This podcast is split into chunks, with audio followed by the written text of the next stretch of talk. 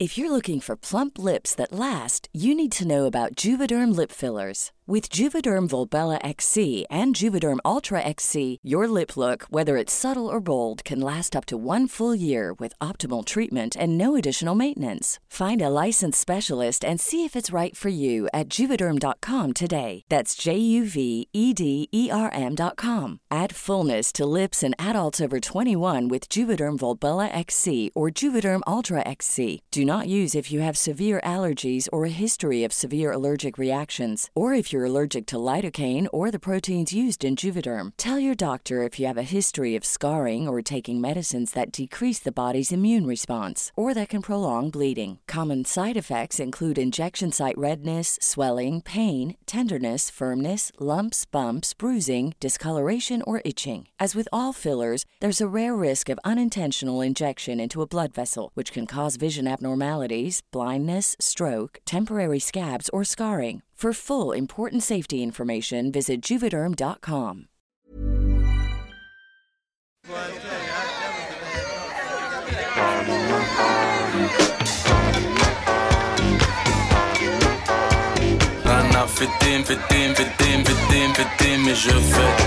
Le sens de la fête, un podcast de Christophe Caillet pour Nick, la radio. Peut-on perdre le sens de la fête comme on perd le goût ou l'odorat Pendant presque deux ans, en club ou en plein air, dans les rues de la capitale, en banlieue, en région ou dans les campagnes, la bringue a été contrainte, confinée, confisquée. Pourtant, la fête, elle renaît, elle renaît toujours. Elle nous rassemble, elle nous transcende, elle nous transporte. En before, en after, de jour comme de nuit, à deux ou à plusieurs, la fête est populaire ou underground, transgénérationnelle, multiculturelle, universelle. Dans ce podcast, on explore la teuf avec celles et ceux qui la font ou qui l'ont faite pour finalement le retrouver, ce sens de la fête. Mais ouais, la danse, c'est absolument central, c'est ce qui fait... Enfin, faire la fête, c'est pas paraître, en fait, c'est c'est danser déjà de base. Je dirais que ça devient de plus en plus sportif. si on vit en hiver, faut peut-être arriver chaudement, mais à quelque chose de suffisamment léger en dessous pour pouvoir transpirer tranquillement. Parce que à chaque fois, ça devient sauna, les murs qui transpirent. Enfin, je pense qu'il fait plus de 40 degrés dans la soirée, en fait, tellement il fait chaud. Ils sont arrivés au studio radio comme ils entrent sur les dance floors. Flex en basket, prêts à bondir et à rebondir. Et surtout, ils sont arrivés à deux. Car ces deux-là sont inséparables depuis qu'ils ont goûté ensemble au plaisir de la danse. Ensemble, Vincent Frédéric Colombo et Fanny Viguier forment La Créole. Né en janvier 2018 dans un minuscule club du 93, le Chinois, à Montreuil, les soirées de La Créole font twerker les nuits parisiennes comme jamais. La créole, ce sont tout simplement les soirées les plus bouillantes de la capitale ces dernières années. Des teufs qui mettent au cœur de tout la danse libérée et les identités multiples et métissées. Mettre un pied à la créole, c'est voyager tout à la fois dans un bol de voguing, une tough underground berlinoise, un sound system jamaïcain et un carnaval caribéen. Mettre un pied à la créole, c'est accepter de s'enflammer, c'est ressortir épuisé, trempé, enfiévré. Et de leur douce voix paradoxale, caresse suave, câlin vocal, Fanny et Vincent nous racontent la température qui monte, le tourbillon et l'embrasement. Fanny, Vincent, bonjour. Bonjour Bonjour. La dernière fois que vous avez fait la fête, c'était quand? Euh, La semaine dernière, à Antigel Festival, on faisait une créole justement. C'était une créole Ouais, Ouais. ils n'ont pas les mêmes règles sanitaires que nous, donc euh, bah, on a pu... Ça a été levé plus vite qu'à Paris- qu'en France. C'était où? À Genève. Et c'était une belle fête? C'était assez cool puisqu'on a presque retrouvé l'atmosphère du chinois, Ah ouais alors qu'on n'était pas du tout dans les mêmes configurations. Le chinois à Montreuil, où vous avez, qui est un peu votre, votre lieu de résidence habituel. Notre euh, fief, notre maison mère. Est-ce que c'est important pour vous de faire la fête? Est-ce que ça l'a toujours été? Je pense que c'est vital, c'est social. Je pense que c'est quelque chose que l'on fait même euh, dans des cadres extrêmement informels. Donc euh, ça fait partie de la réunion d'individus. Qu'est-ce que vous recherchez dans la fête La cohésion, le, le droit à exister, à s'exprimer, le lâcher prise. le partage, l'unisson même. Je trouve qu'il y a quelque chose qui, au-delà de d'un aspect spirituel, je pense que c'est comme un, un nouveau lieu de croyance, mais qui dépasse la croyance euh, religieuse. Quelque chose de presque mystique. Ouais. Ouais, il y a une dimension assez fusionnelle, je dirais, dans nos, dans nos soirées qui s'est Mm. créée. C'est finalement, au-delà de ta volonté de d'ouvrir euh, une porte, euh, il y a ce qui s'y passe et ça te dépasse un petit peu. Mm. Bah, c'est ça qui se produit à chaque euh, soirée. Il y a une fusion entre le public qui s'y rend, euh, aussi divers soit-il, la musique, les danseurs, les DJ, et il y a une communion absolue qui émane de tout ça? On va revenir peut-être un peu euh, à la genèse un peu de vos, parcours et de vos rapports respectifs euh, à la fête. Est-ce que euh, chacun, chacune, vous pouvez me dire où est-ce que vous avez grandi, dans quel milieu vous avez grandi et est-ce qu'on faisait la fête chez vous quand vous étiez petit et petite? Alors moi je suis né à Paris, de parents guadeloupéens. Ils sont rentrés en Guadeloupe, je crois que j'avais un peu plus d'un an. Donc j'ai vécu 17 ans en Guadeloupe, dans la région de Basse-Terre, à Saint-Claude. Je dirais que la musique a toujours été extrêmement présente dans la, dans la famille. Mon père, euh, je pense est un assez grand mélomane, il adore écouter de la musique. Je pense que ça a beaucoup influencé euh, le spectre musical que, j'apprécie encore aujourd'hui. Déjà, il y a toujours eu de la musique, la radio qui était en fond. Euh, mes parents adorent la salsa, ils ont toujours dansé devant nous. Enfin, je pense que ça a toujours été quelque chose qui est très naturel, très instinctif. Et même euh, les fêtes de famille, les anniversaires, c'était souvent assez animé. En Guadeloupe et dans les Caraïbes de façon générale, le, carnaval a une place euh, assez importante. Je pense que c'est. Après Noël, c'est l'une des plus grosses. euh, Déjà, c'est dans la continuité de Noël pour nous. Je pense que le nouvel an pour nous, c'est deux mois. Euh, tous les week-ends, euh, des animations, des défilés, euh, des groupes, des performances qui sont là pour réveiller l'île avant la période du carême, qui est extrêmement suivie aussi. Ouais, c'est un moment de défoulement et qui est un gros catalyseur, je pense, de, de l'énergie et de l'équilibre de, de l'île. Ça, c'est quelque chose qui t'a accompagné dans ta, dans ta jeunesse? Dans ma jeunesse, oui. Même si je n'ai jamais été dans un groupe, parce qu'on a un jour vraiment pour le, le- le carnaval des enfants. Donc euh, souvent les écoles participaient, donc on avait des costumes qui étaient faits par... euh, souvent c'était ma, grand-mère ou ma tante qui, qui le faisait. Ma mère, je sais pas pourquoi elle le faisait pas, pourtant elle s'écoute, mais elle laissait toujours soit ma grand-mère, soit ma, ma tante le faire. Ouais, ça, ça accompagnait en fait euh, notre calendrier dans l'année. Après, on va parler euh, un peu de l'aspect euh, politique de la fête, mais en fait, dans le carnaval, il y a déjà une dimension extrêmement C'est politique. complètement ça. C'est un renversement de la société, c'est un moment où on, utilise euh, ce moment festif pour euh, remettre euh, en lumière des problématiques qui sont totalement politiques, environnementales, sociétales sur le devant de la scène parce que ça devient des thématiques lors du carnaval. Depuis des années, on a des thématiques au, au niveau de l'eau, au niveau du chlordécone. Le chlordécone est un insecticide ultra toxique utilisé dans les bananeraies des Antilles françaises et à l'origine d'un scandale sanitaire. On a ce personnage du Vaval aussi, qui est le, dieu du carnaval, qui est créé chaque année sous une thématique par à l'année. Et euh, il peut être une femme, il peut être un homme, il peut être euh, un être hybride. Et à chaque fois, il est, euh, il est brûlé le mercredi décembre. C'est un peu pour exorciser les tensions, pour essayer de s'en libérer. Ça a beaucoup aidé, euh, même pendant l'esclavage, à pouvoir euh, apaiser un peu euh, certaines tensions de la vie, tout simplement quotidienne, puisqu'il n'y avait plus de notion de classe à ces moments-là. Mais c'est vrai que maintenant, vu que c'est quelque chose qui a été vraiment repris par la population, donc c'est plus une notion de, maître qui essaie de pouvoir se divertir tout en laissant le peuple essayer de se libérer le temps d'eux, vraiment dans un cadre extrêmement restreint et contraint.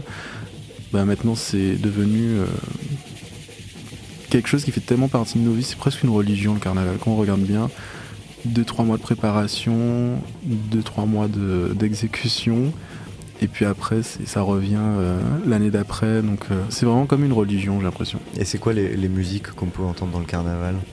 Ça dépend des îles. Même entre la Guadeloupe et la Martinique, il y a quand même des différences qui s'opèrent.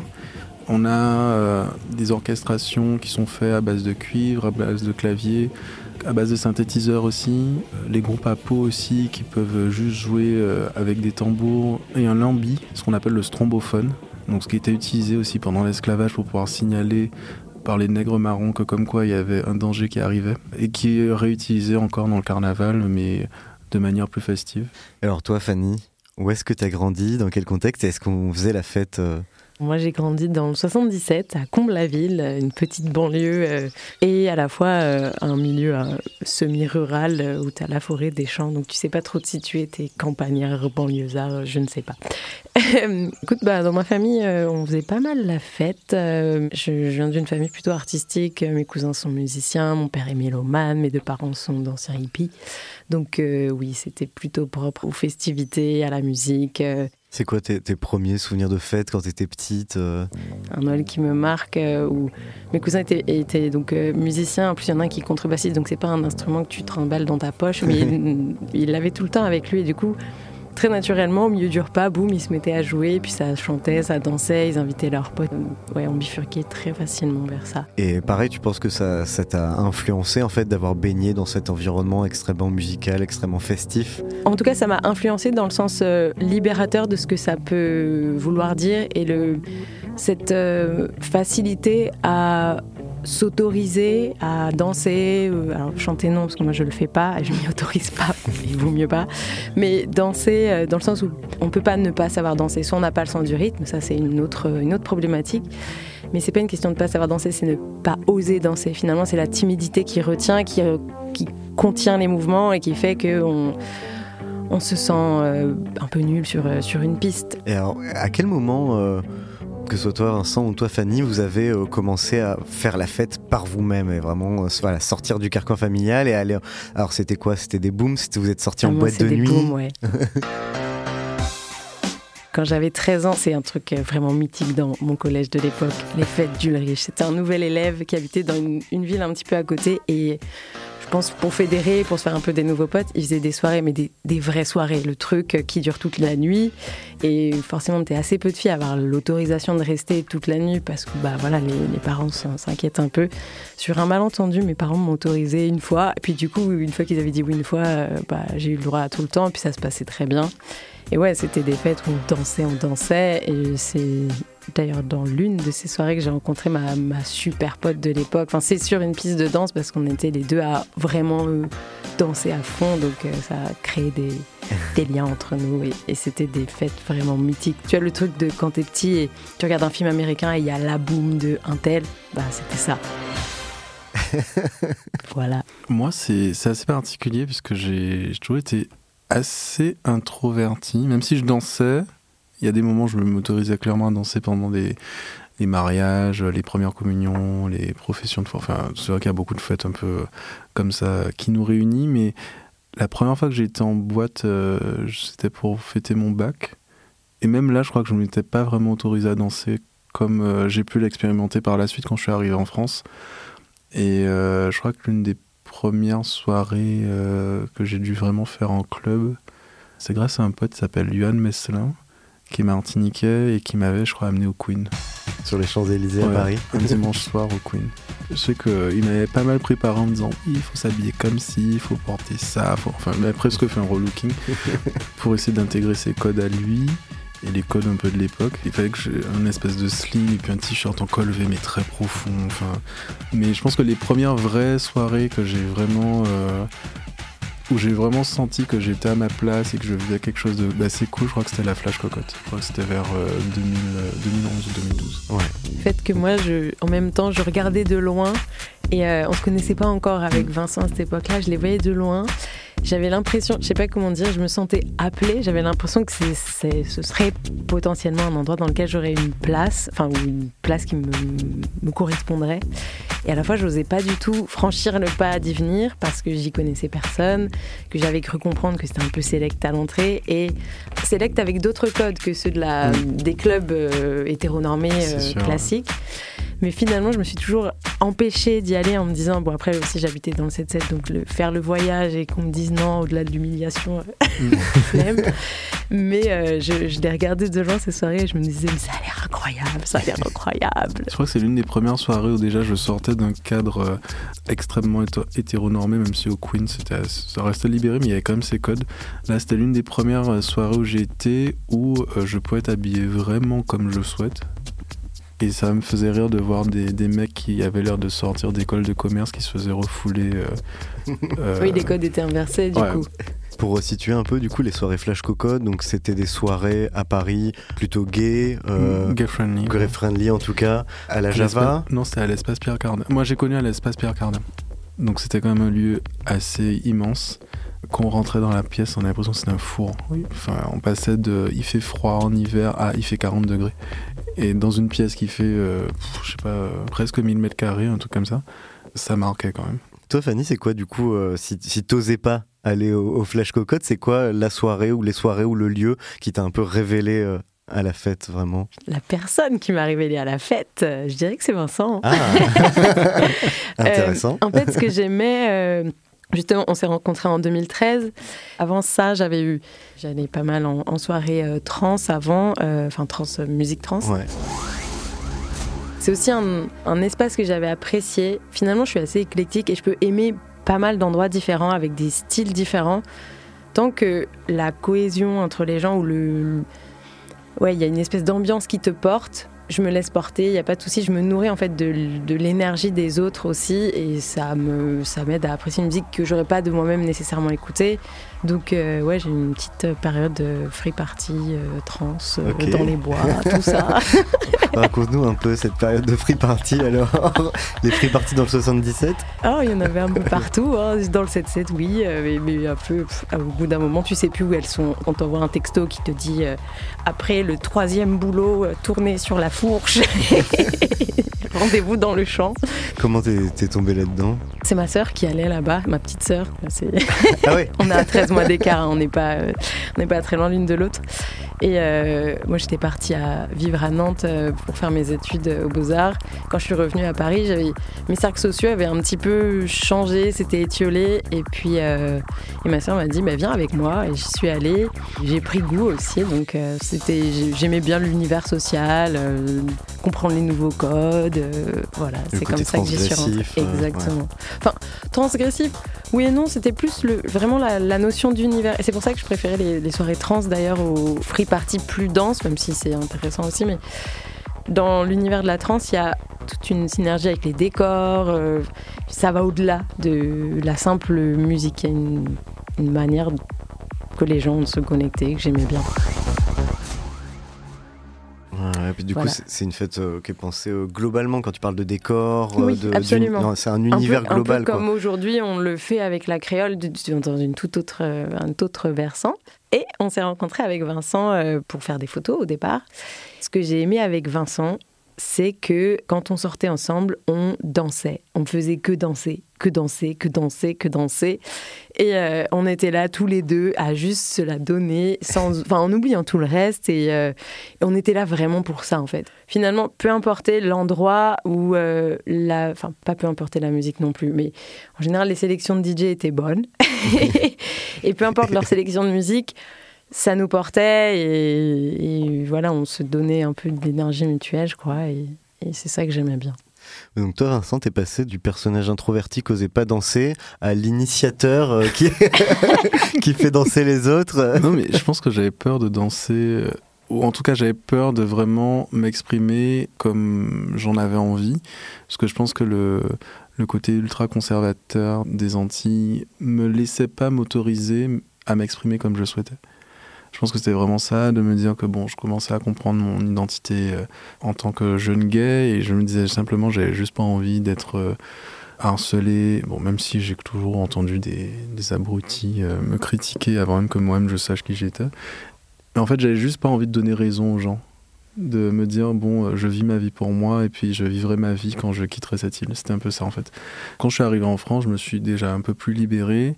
Je pense que même le fait d'avoir connu la ballroom scene, euh, je crois que j'avais 23 ans, en 2014, ça m'a encore plus libéré. La ballroom scene, c'est une culture née dans les communautés queer racisées de New York dans les années 70. Cette culture s'organise autour d'événements, les balls, des compétitions, autour de catégories, soit de danse, soit de drag.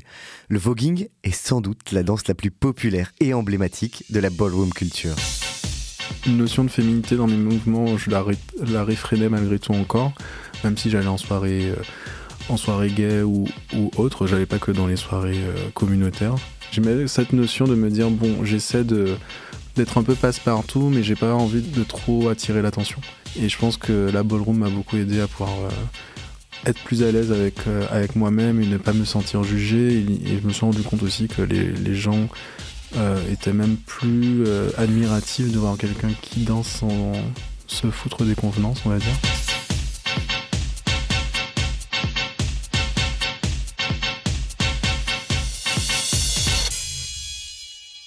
Alors, revenons à votre rencontre. Tu l'as dit, c'était essentiellement en fait autour de la photo, autour de l'art, parce que toi, Vincent, t'es designer à la base, styliste, et toi, t'es photographe. Il avait créé une collection capsule autour du vestiaire folklorique euh, antillais, et on travaillait sur l'antianité. En commençant à réfléchir et à me replonger simplement dans mon identité créole.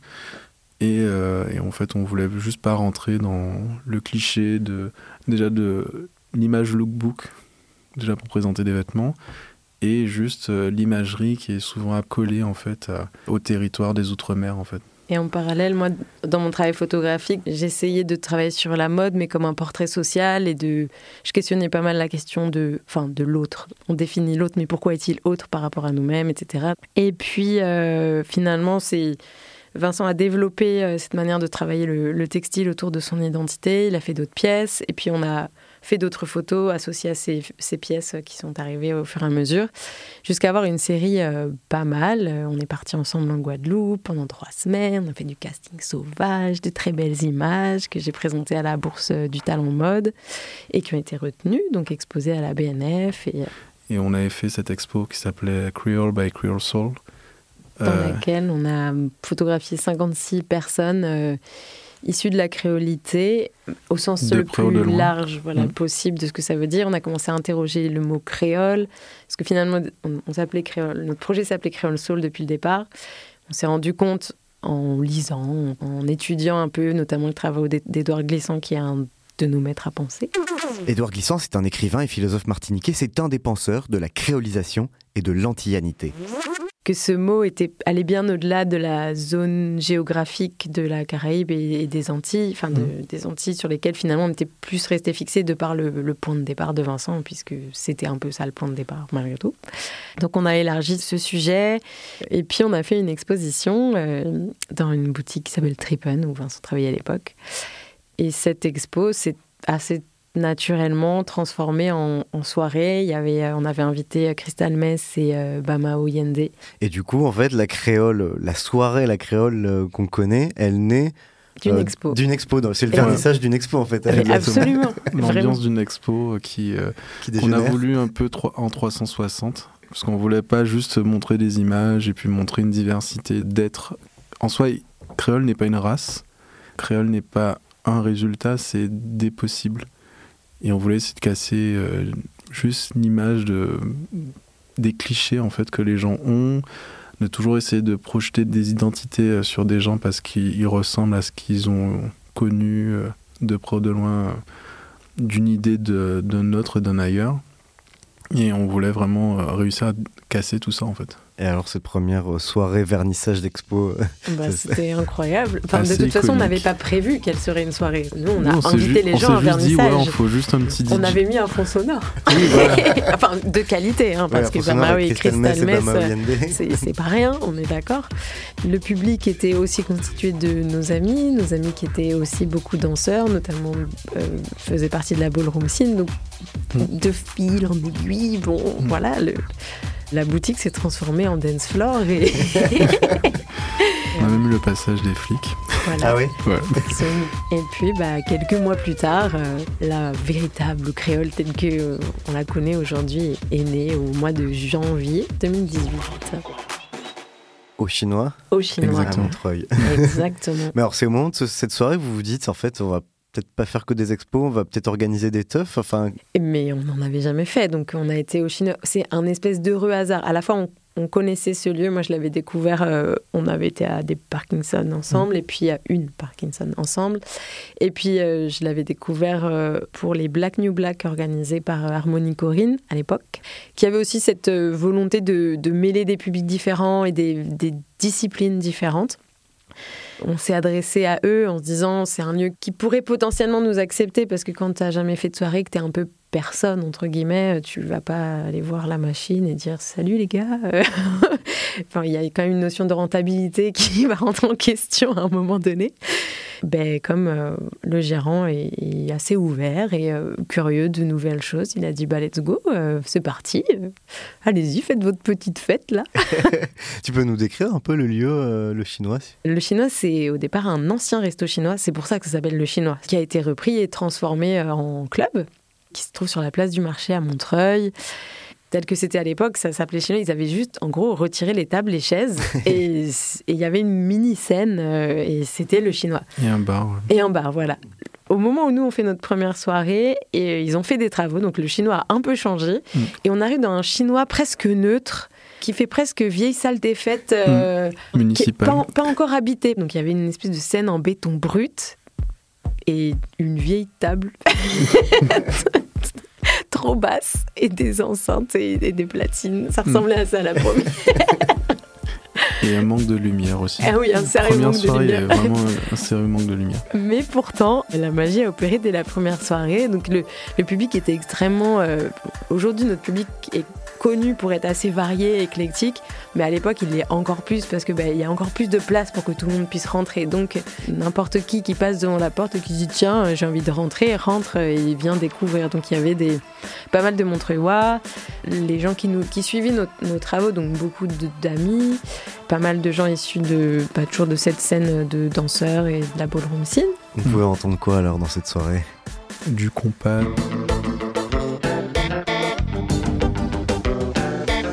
Changé.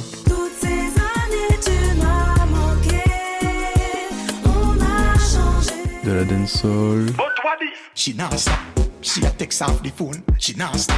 Mister, please call me, but could no call back. Me the studio and a voice up a one shot. On partait sur des sons un peu plus électro aussi. Pas mal de um, UK Garage. I feel good, good, good. I feel good, yes, feel good. Anytime I come on the dance, I feel listen to the mic, mic, mic in my neighborhood. Mais je crois que déjà, premier line-up, on avait eu euh, bah, Crystal, Crystal, on avait eu Bamao, et Silver. Lazy Silver.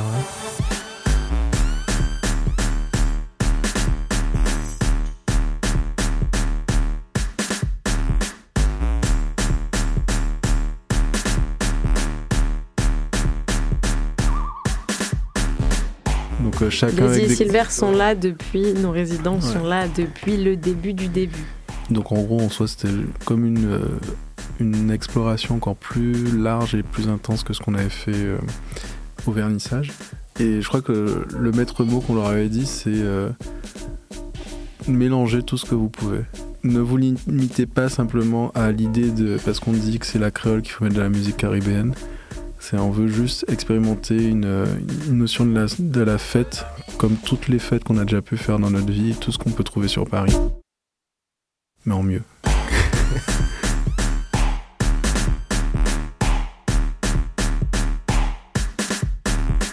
On le pense un petit peu comme un projet plasticien à 360. Pour nous, la créole raconte la même chose que le projet photo inhérent à, à cette soirée. En fait, c'est la ou, ou d'autres projets futurs ou les vêtements de Vincent. Et puis on a même joué là-dessus par rapport euh, à la typo qu'on a choisie, qui a rien à voir avec quelque chose d'exotisant. Oui, c'est une réinvention perpétuelle. C'est casser les codes tout en les glorifiant et en les respectant. C'est toujours une balance entre le le renouveau, l'ancien, comment tu dépoussières ou juste tu, tu, mets sur un piédestal le folklore tout en le, le réactualisant, une juste mesure. Il y a eu du gros cas aussi que nous avait joué euh, Silver. Et là pour le coup je crois que c'était la première fois que j'entendais du, du, gros cas euh, en club à Paris. Mais je crois que ça m'a mis dans un état mais je me suis dit waouh. Peut-être que bah, tu faut dire ce que c'est que le gros cas. Le gros cas c'est euh, la musique traditionnelle de la Guadeloupe. C'est une musique qui a été développée par les esclaves. Il y a sept rythmes dans cette musique.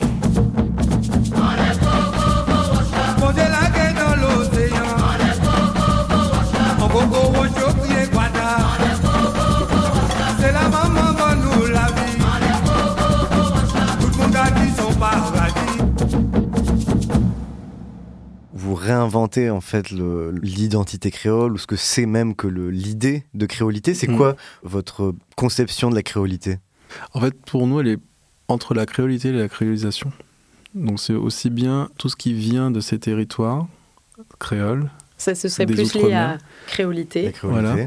Et en même temps, on s'est nourri un peu de toutes nos expériences, qui étaient extrêmement larges, extrêmement variées, et qui ne se limitaient pas qu'au carcan euh, des Antilles ou des Outre-mer, mais pour la confronter aussi à tous les courants musicaux où aussi euh, ces ressortissants, cette diaspora a pu contribuer dans l'histoire de la musique. La créolisation, du coup, on est plus sur un processus et sur quelque chose qui relève du, du métissage, de la recherche de métissage. C'est ça, la- c'est la, notion d'interpénétration des cultures, de rencontre. Tu vas au-delà de, de la notion de métissage dont on peut presque s'attendre à un certain résultat, alors que la créolisation va être une surprise. De ce, enfin, ce résultat sera vraiment une, une surprise, une nouvelle fusion, une création nouvelle. Depuis la France, tu parles créole, tu penses créole, tu penses souvent euh, métis, tu penses euh, antilles, et puis tu voilà, c'est un peu flou, ouais. c'est loin, c'est enfin,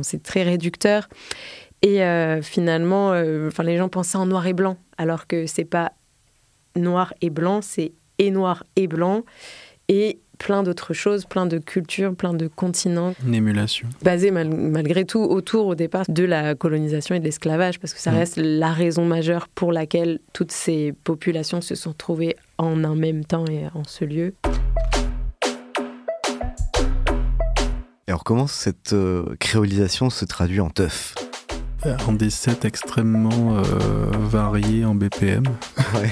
Prolifique. éclectique. Parce qu'on peut être, euh, je pense qu'on peut, dans un seul set, euh, ou même dans tout l'ensemble de la soirée, je pense qu'on peut passer du 80 BPM à du 160-180. Mais euh, bon, ça peut passer euh, de son de zouk qu'on transitionne avec de, de la techno, du gabber, euh, tout en allant sur euh, des, des Vogue beats, euh, de passer du gros K. Enfin, Greg l'a déjà fait en plus sur des, des sets, c'est de passer de la gros K à de la techno. Et ça fonctionne en fait. C'est juste. Limite, on se dit, mais pourquoi on s'est toujours contraint à se dire faut rester dans des cases en fait? Faut juste les sauter. Ouais, ouais. C'est c'est ça le maître mot en fait dans la créole, c'est qu'il n'y a pas de limite finalement. Et je crois qu'il y a musicalement, il y a cet aspect qui est effectivement très important, mais ça se traduit aussi par toujours cette notion d'éclectisme, de diversité, de différence, mais qui sont valorisées. Enfin, chacun est, est là pour sa différence, Mm. sa spécificité, enfin son unicité en tant qu'être, tout simplement. Et la manière dont, dont toutes ces individualités circulent avec euh, du respect les, les uns pour les autres. Les gens se croisent malgré tout. Il y a quand même une dans le récit post-soirée qu'on nous fait, euh, que ce soit des personnes qui viennent depuis le- les débuts que des nouveaux euh, arrivants, il y a toujours cette euh, surprise euh, euh, positive, bien sûr, du fait qu'il y ait des gens de plein d'horizons, que ce soit sociaux, d'origine culturelle, de religion, d'orientation sexuelle, enfin, et tout le monde, ou beaucoup en tout cas, s'y sentent extrêmement bien et se sentent en, en corrélation avec l'espèce de d'ensemble qui se crée à l'instant T. Au moment où vous lancez euh, la créole, euh, vous trouvez que les nuits euh, parisiennes manquent d'éclectisme, de diversité? D'audace. Ouais, d'audace. Puis justement, comme je te disais, on dansait beaucoup tous les deux, mais souvent on nous renvoyait. C'était pas nécessairement négatif, mais ce truc de ah vous êtes les gens qui osent danser. Du coup, c'est pas euh, forcément malveillant, hein. Mais dès que tu te mettais à danser, en tout moi c'était mon impression, il y avait un côté de soit t'es la personne qui se met en lumière, qui se met en spectacle, qui veut qu'on la regarde, soit euh, oui tu dois être payé pour ça quoi. Certainement t'es un danseur. euh, Bon c'est pas forcément désagréable, mais des fois c'est bien aussi d'avoir le droit de s'exprimer, de se lâcher, et puis qu'on vienne même pas t'en parler, qu'on te laisse danser et que et que même on se joigne à toi finalement. Donc et alors ça, on n'a pas écrit un règlement intérieur hein, dans la créole, mais ça s'est fait tout seul. Il faut dire que la danse, c'est assez central dans les soirées Ah de oui, la créole. Ça c'est- danse énormément. Mais ouais, la danse, c'est absolument central, c'est ce qui fait... Enfin, faire la fête, c'est pas paraître en fait, c'est c'est danser déjà de base. Je dirais que ça devient de plus en plus sportif. Je pense qu'il faut pas.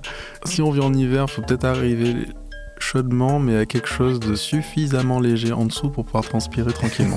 Parce que je pense que si je vois quelqu'un en hoodie en- dans la soirée, je me dis, bon, je pense que t'as pas compris comment ça fonctionne. À chaque fois, ça devient sauna, les murs qui transpirent, enfin. Je pense qu'il fait plus de 40 degrés dans la soirée, en fait, tellement il fait chaud.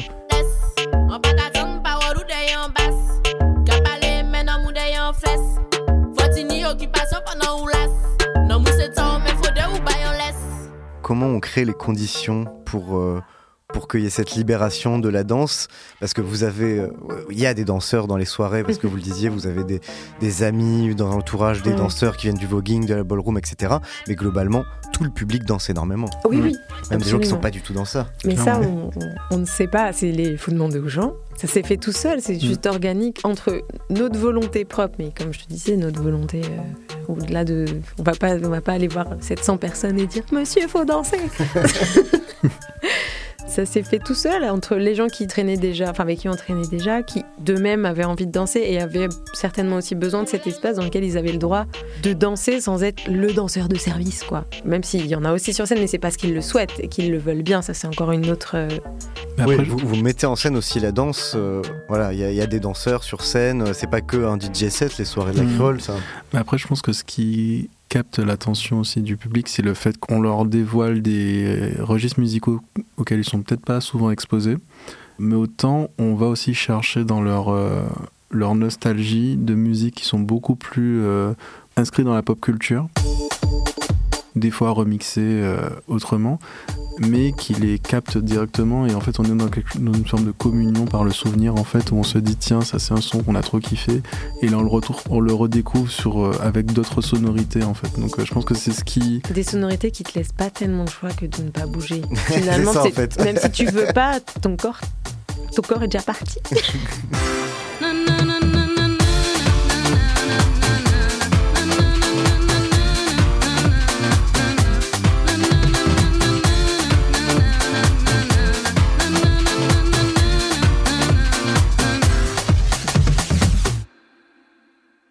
Je pense que, franchement, les DJ aux Antilles sont assez bons, je trouve. Je dirais pas que, que nous, mais on a cette culture aussi du de reprendre des tracks ultra connus et de les mettre à notre sauce en fait. C'est Ouais. vrai que pour le carnaval, c'est aussi ça aussi.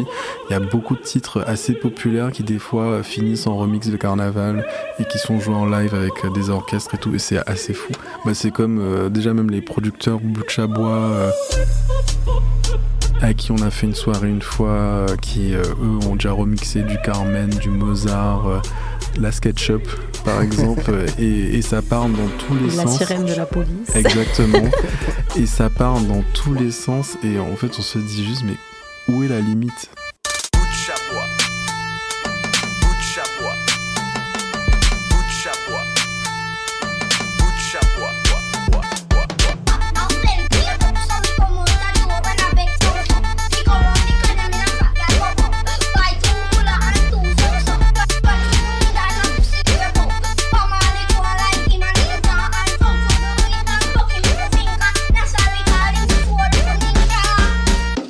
L'heure, tu parlais juste de la danse et de pourquoi euh, les gens qui sont pas nécessairement danseurs s'autorisent.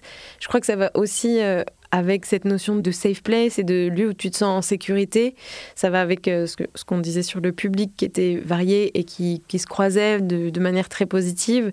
Que tu sois en, en paillettes ou en survette, tu peux rentrer en fait. Il n'y a pas de de critères à ce niveau-là. Le seul critère pour que la physio a, à savoir Claude Emmanuel, qui, qui accueille très bien les gens, c'est de, de juste évaluer le, La bienveillance. la bienveillance des gens ou de prévenir si c'est un public qui est moins averti, qui a l'air. Parce que c'est aussi une- c'est un point euh, important, mais, mais délicat. Dès lors que ta renommée se diffuse, bah, tu attires aussi des publics différents. Et nous, on a toujours dit qu'on était inclusif presque à l'envers. Ça part des minorités qui incluent ce qui est considéré comme la norme.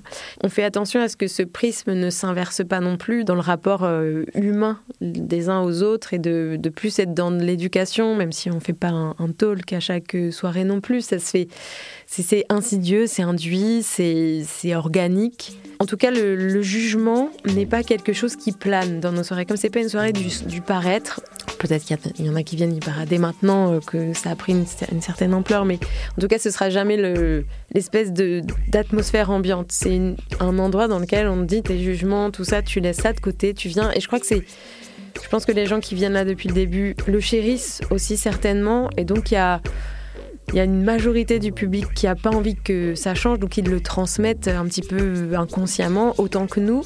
Tu mets très vite ça de côté et tu te laisses juste emporter euh, par euh, le- l'espèce de bienveillance générale qui a l'air de, transparaître, transpirer peut-être même plus de l'ambiance. Et du coup, même si tu sais pas nécessairement danser, c'est beaucoup plus facile de dire, bah ici j'ai l'impression qu'on va pas me juger. Et puis tout le monde est déjà tellement en train de s'occuper de sa propre transe, danse ou ce que tu veux qu'ils ont même pas le temps de me regarder. Et puis même s'ils me regardent, ce sera pas pour me dire ah ah. Comme souvent on le décrit en termes de sonorité, mais je pense que ça se retrouve aussi en termes d'atmosphère, d'avoir quelque chose qui, qui emprunt au carnaval, emprunt à la ballroom, emprunt à- au son de système.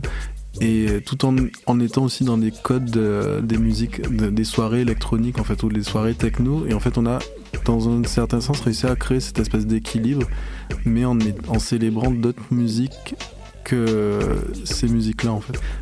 Et euh, même les fêtes de la musique, enfin, euh, les deux qu'on a fait, c'était vraiment fait à l'arrache, euh, en faisant juste un post sur Insta et les gens qui débarquent. On a l'impression qu'on était au carnaval de Nottingham.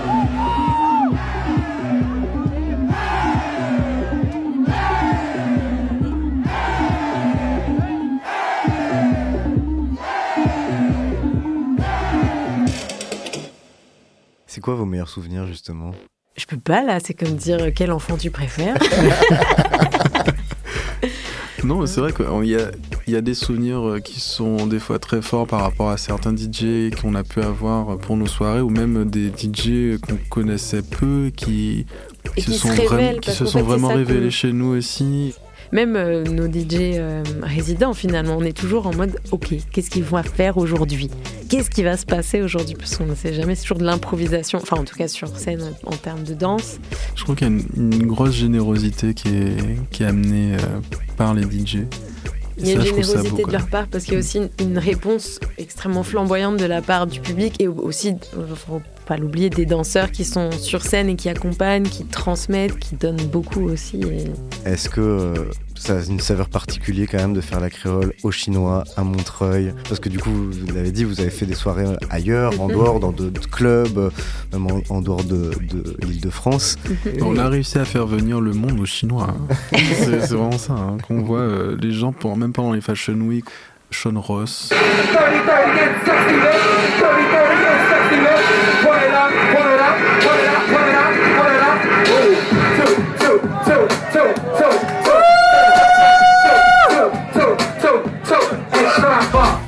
fait pour beaucoup partie aussi d'une des magies de cette soirée. Je pense que c'était sur la deuxième édition où nous avait carrément euh, fait scinder la salle en deux. Il avait pris le mic et on avait commencé à faire sortir les vogueurs et tout. On, on a l'impression qu'il y a un bol qui était en train de se préparer, qui était totalement improvisé. Et ça, je pense que ça fait partie en fait de ce qui fait que la soirée est devenue spéciale euh, sur Paris. L'énergie du chinois est assez intrinsèque à notre soirée. Mais euh, c'est vrai qu'on on est confronté à une réalité où en fait on a tellement grandi que Les murs le chinois petits. devient vraiment trop petit.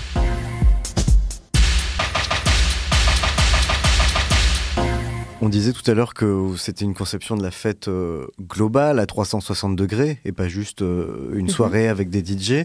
Euh, en plus, bah, vous venez de la photographie, du stylisme, du vêtement. C'est quoi la dimension visuelle? De la fête pour vous, visuelle et vestimentaire Parce qu'il y a aussi une, une place importante euh, aux vêtements dans les soirées de la Aux vêtements et au visuel. Et au en fait, visuel. Effectivement. ça part d'un projet photo, euh, image. Donc, euh, pour chaque créole, on réalise un, un visuel. Mm. Vincent s'occupe du casting et du stylisme. Moi, je m'occupe de, bah, de la photographie et de tous les, les éléments visuels. C'est moi qui les crée de manière générale. Il y avait cette notion de repenser le flyer au début. Mm. C'est pourquoi d'ailleurs, la toute première, les gens ne savaient pas s'ils venaient à une expo ou à une, euh, une soirée. C'est parce que le, le flyer était, était une œuvre. Est un visuel de l'ex- est un visuel de l'expo. ouais. on travaille le flyer comme on travaillerait un- enfin, une photographie qu'on composerait à deux euh, pour un musée. Quoi. Et c'est vrai qu'il y a quand même un fil conducteur sur chaque visuel, c'est qu'il y a la présence d'une créole à l'oreille. Parce que les gens connaissent plus le bijou que la culture, que ses identités. Et en fait, le nom de la soirée était choisi pour ça, en fait. Parce que les gens connaissent justement la créole, la boucle d'oreille. Euh, et on se disait même, ça pourrait être drôle de voir si les gens viennent avec des créoles aux oreilles, en fait, pour les soirées. Et puis, C'est euh, arrivé en plus pour certains. Le dress code. Ouais. il y a aussi les, les visages qui sont choisis pour incarner chaque flyer, parce qu'à chaque fois, c'est un portrait d'une personne donc issue, encore une fois, de la créolité, de près, de loin. euh. Et puis, euh, après, il y a toutes les photographies que moi, je prends durant les soirées. Enfin, moi, là, je m'éclate à... Parce que c'est un terrain de jeu incroyable. euh, L'énergie qui s'y propage et la manière dont les corps, les visages, les couleurs, les vêtements, les textures, enfin bref, tout ça se, se mélange. J'essaie d'avoir un œil qui soit à la fois un, regard documentaire, d'avoir une, une vision assez euh, globale des personnes qui ont marqué euh, pour moi euh, la soirée ou certains instants, des moments de groupe, parfois plutôt des, individualités, parfois des tenues vestimentaires. euh, et euh, ces photos qui au début avaient une fonction tout à fait communicative de voilà, il s'est passé ça, venez, c'est super, regardez ce que vous manquez si vous venez pas. Et en fait, c'est devenu une dimension véritable dans mon travail artistique, un panel d'images que j'aime beaucoup et que je valorise pour parce qu'en plus on a tendance dans le milieu de l'art ou de la photo un peu dévaloriser cette idée de photo de soirée. Il y a ce côté un peu, euh, oui, euh, c'est euh, Romuald qu'on a fait venir, ou je sais pas, Jean-Jacques, c'est n'importe quoi. Et il a juste pris deux, trois photos de ceux qui ont bien voulu se faire tirer le portrait pour être sur Facebook le lendemain. Et finalement, non, c'est pas que ça. Enfin, même, et d'ailleurs, même ces photos de l'époque euh, des années 2000, finalement, elles ont une une place majeure dans les archives de, de ce qu'on a vécu. euh. Et quand tu regardes, même, il y a des images de. C'est Malik Sidibé, je crois, où t'as- dans des soirées avec euh, des couples qui dansent et tu. Ça te, ça te raconte un moment, une époque, une, une communauté, etc. Et c'est vachement important, je trouve. C'est compliqué d'exprimer en photo euh, l'énergie d'une fête, d'une danse. Euh, moi, je trouve pas. mais c'est ce que je recherche aussi. Enfin, j'aime bien découper les silhouettes, les images. Les... J'attends ces instants-là. Donc, j'ai ah, bon, les créoles, je les ai assez pratiqués pour savoir un peu quand est-ce que ça va se passer. Est-ce que vous pensez qu'il y a quelque chose qui, euh, qui relie euh, fondamentalement une soirée de la créole, une free party euh, trans euh, dans, dans un bois du 77, euh, le carnaval en Guadeloupe Celle-là, le lien est peut-être plus direct et évident, mais, mais voilà, en tout cas, toutes des formes de fêtes différentes. Est-ce que, est que vous pensez qu'il y a quelque chose euh, de commun qui relie euh, tous les gens qui vont faire la fête comme ça et qui vont danser? À la notion de communion humaine, je pense. Déjà, il a envie de s'amuser. Enfin, de se libérer de notre quotidien, de ne pas se sentir observé. Enfin, même si on est quand même face au, face au public. Je pense qu'il y, a y quelque chose d'assez libératoire, généralement, dans, Ouais. dans la fête. Et donc, tu reviens à la notion identitaire. Parce que c'est ton identité que tu libères. Enfin, tu t'autorises à- dans un lieu dans lequel tu te sens avec, euh, je sais pas, tes pères ou de- des gens qui feront la fête de la même façon que toi ou qui s'exprimeront vestimentairement. Mais je pense que même tout simplement dans la nuit, déjà, on a une, une autre vision de la, de la vie. Enfin, il y a des choses qu'on se permet de faire de nuit qu'on fera pas de jour. Et il y en a qui aiment bien compartimenter justement ces, ces choses. Et je pense que nous, en fait, que ce soit en journée ou en nuit, en fait, je pense qu'on arrive quand même à garder la même, la même essence. Oui, c'est vrai. Bah, t'éteins la lumière, donc de toute façon, la nuit, tous les chats sont gris, comme on dit. tu, te sens, tu te sens un peu plus fondu, finalement. Sais, C'est c'est parce que la nuit, elle te permet d'être- de te montrer en te cachant. Il y a un sujet euh, qui est un peu euh, éludé ou euh, voire, euh, voire tabou quand on parle du monde de la nuit, du monde de la fête, alors que c'est souvent présent, c'est la question de l'alcool ou de la drogue. Vous, comment vous gérez ça? Notre public ne se drogue pas et ne boit pas trop parce qu'il est trop occupé à danser. Alors, bien sûr, ça existe quand ça même, existe hein, forcément, mais euh, il y a beaucoup d'amis qui se sont rendus compte qu'en fait, ça sert à rien de faire un before avant. Parce que sinon, ils peuvent pas profiter de la soirée. Déjà, ils peuvent pas rentrer parce qu'il y a trop la queue quand Ouais. ils arrivent. donc, dans une créole, tu peux venir tôt et dès 23h, ça danse. Parce qu'avant, les gens venaient tard parce qu'avant une certaine heure et avant que donc les gens soient alcoolisés, ils n'osent pas danser. Donc, on vient plus tard quand on osera nous-mêmes danser puisqu'on sera assez désinhibé. Sauf que comme nous, ça danse dès le début et que du coup, les gens viennent tôt parce que sinon, tu fais la queue, ça oblige les autres à venir tôt aussi. donc, déjà, on a réinventé le- la soirée qui commence à 23h. Et qui le attend. DJ du warm-up ne fait pas juste un warm-up. Ah oui, non, il n'est pas là euh, pour, euh, pour faire le décor. envoie. Le DJ du warm-up, il est, nous, on veut qu'il fasse pareil que les autres. Et euh, pour revenir à ta question primaire, qui était celle de l'alcool et de la drogue, bah, comme les codes de la danse et de, la fête, enfin de comment et pourquoi faire la fête, sont pas les mêmes que dans la plupart des soirées. ça redistribue les cartes. Et donc finalement, on n'a pas tellement à gérer cette question qui peut devenir un problème parce que c'est vrai que ça met aussi euh, en danger, hein, tout simplement. Enfin, les gens s'autorisent ce qu'ils ont envie de s'autoriser, bien sûr, mais ça reste euh, assez bienveillant pour le moment Mm. et j'espère que ça continuera. Euh, On a une team qui est assez soft aussi en général. Nous, on- quand je donne notre, euh, notre, Notre rider. notre rider, il y a écrit euh, des bonbons, des jus. Ils sont là, vous faites une boum, vous avez 12 ans. Oui, de l'eau, beaucoup d'eau. Vous, vous êtes plutôt before ou after justement? Euh, On est Moi, plutôt la so- créole. Moi, je suis plutôt soirée. Contre-soirée plutôt soirée. Ouais, bah, c'est ça. De manière, même le before, moi, je le fais tout seul dans mes écouteurs euh, sur le chemin. Donc, euh, Il n'y a pas besoin de before, comme tu disais. On arrive à la soirée, Ah, on mais danse. clairement. Et quand il n'y a plus de soirée, c'est fini. en fait. Exactement. Mais en fait, comme on est là pour ça, plus. mais, mais souvent, ce qui impulse le before et la- et l'after, c'est l'alcool et la drogue, en vrai. Et comme ça se passe différemment chez nous, bah, nous, c'est la soirée et c'est la soirée. C'est quoi euh, pour vous les ingrédients qui vont faire qu'une soirée et qu'une créole va être réussie? Ça va être euh, la musique, le public? C'est tout. C'est le cocktail, c'est la créolisation. Moi, je dirais que ce qui fait que ça fonctionne, c'est la famille qu'on s'est créée. C'est vrai que ça nous rassure déjà d'être avec euh, toutes ces individualités qui, qui font corps avec euh, notre communauté que l'on qu'on a Oui, créée. vrai. Et euh, je pense que ça fait partie quand même de la magie de la créole. C- c'est vrai qu'à force, on a créé un certain noyau Mm. autour duquel le reste n'a plus qu'à graviter. Famille qui s'est constituée de manière très organique, encore une fois, parce que les danseurs que vous voyez aujourd'hui sur la scène, c'est au clients départ, des- ils avaient payé leur entrée, ils ont dit oh ça a l'air sympa, et puis juste ils sont revenus, revenus, et Snake il a posé ses valises sur la scène, il a dit je pars plus d'ici, et c'est pareil pour l'ensemble, Mariana, Zikos, Raisha, Patricia. Ce noyau fait que aujourd'hui on s'inquiète plus de est-ce que ça va fonctionner. On le sait, de toute façon on sera là, on va vivre notre moment, mais on va le diffuser avec plein de positivité. Qu'est-ce qui peut tuer la fête? Ah, le manque de respect. L'extrémisme ou le radicalisme? Enfin, par le conservatisme, en fait. Non, il faut pas que les choses bougent, il faut... Alors que nous, on est plutôt dans le brassage et ceux qui, qui n'arrivent pas à composer avec, c'est compliqué. Et alors, pour conclure, euh, après toute cette discussion, qu'est-ce que c'est au final pour vous, pour chacun d'entre vous, pour vous ensemble peut-être, le sens de la fête, sa raison d'être profonde L'identité, trouver sa place. Je dirais qu'il y a de l'amour de base. Non, je trouve que ça, ça émane beaucoup de l'amour, du partage, et ça, ça crée une énergie, tout simplement.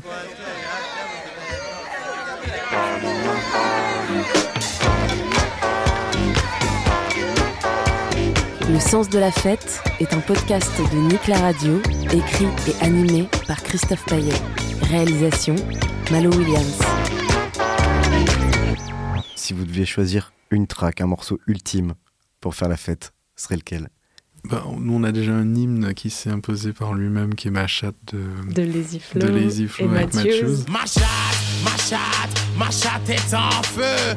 Ouais, dis-le, dis-le, dis-le si t'en veux encore un peu. Ma chatte, ma chatte, ma chatte est en feu. Ouais, dis-le, dis-le, dis-le si t'en veux encore un peu. Ouais, dis-le, dis-le, dis-le si t'en veux encore un peu. Mais après, je pense que un des deuxièmes hymnes de la créole et qui euh, qu'on réutilise souvent, et je me rends compte à chaque fois qu'on le joue qu'il est, qu'il est vraiment hyper marquant, c'est Téléforme de Jay Driver, qui, en l'espace de 3 minutes 40, quelque chose comme ça, on arrive à passer par tellement de références musicales, de rythmes. On a l'impression d'avoir des sonorités un peu arabisantes, tout en étant sur quelque chose qui rappelle du compas, tout en étant sur de la musique électro. Enfin, je trouve que c'est un assez bon euh, mix.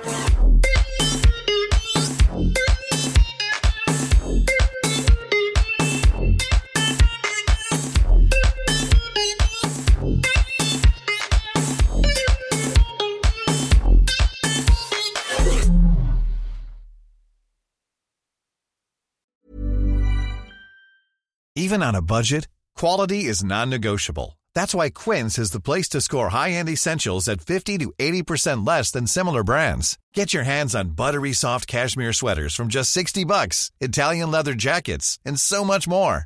And the best part about Quince, they exclusively partner with factories committed to safe, ethical, and responsible manufacturing. Elevate your style without the elevated price tag with Quince. Go to quince.com slash upgrade for free shipping and 365-day returns.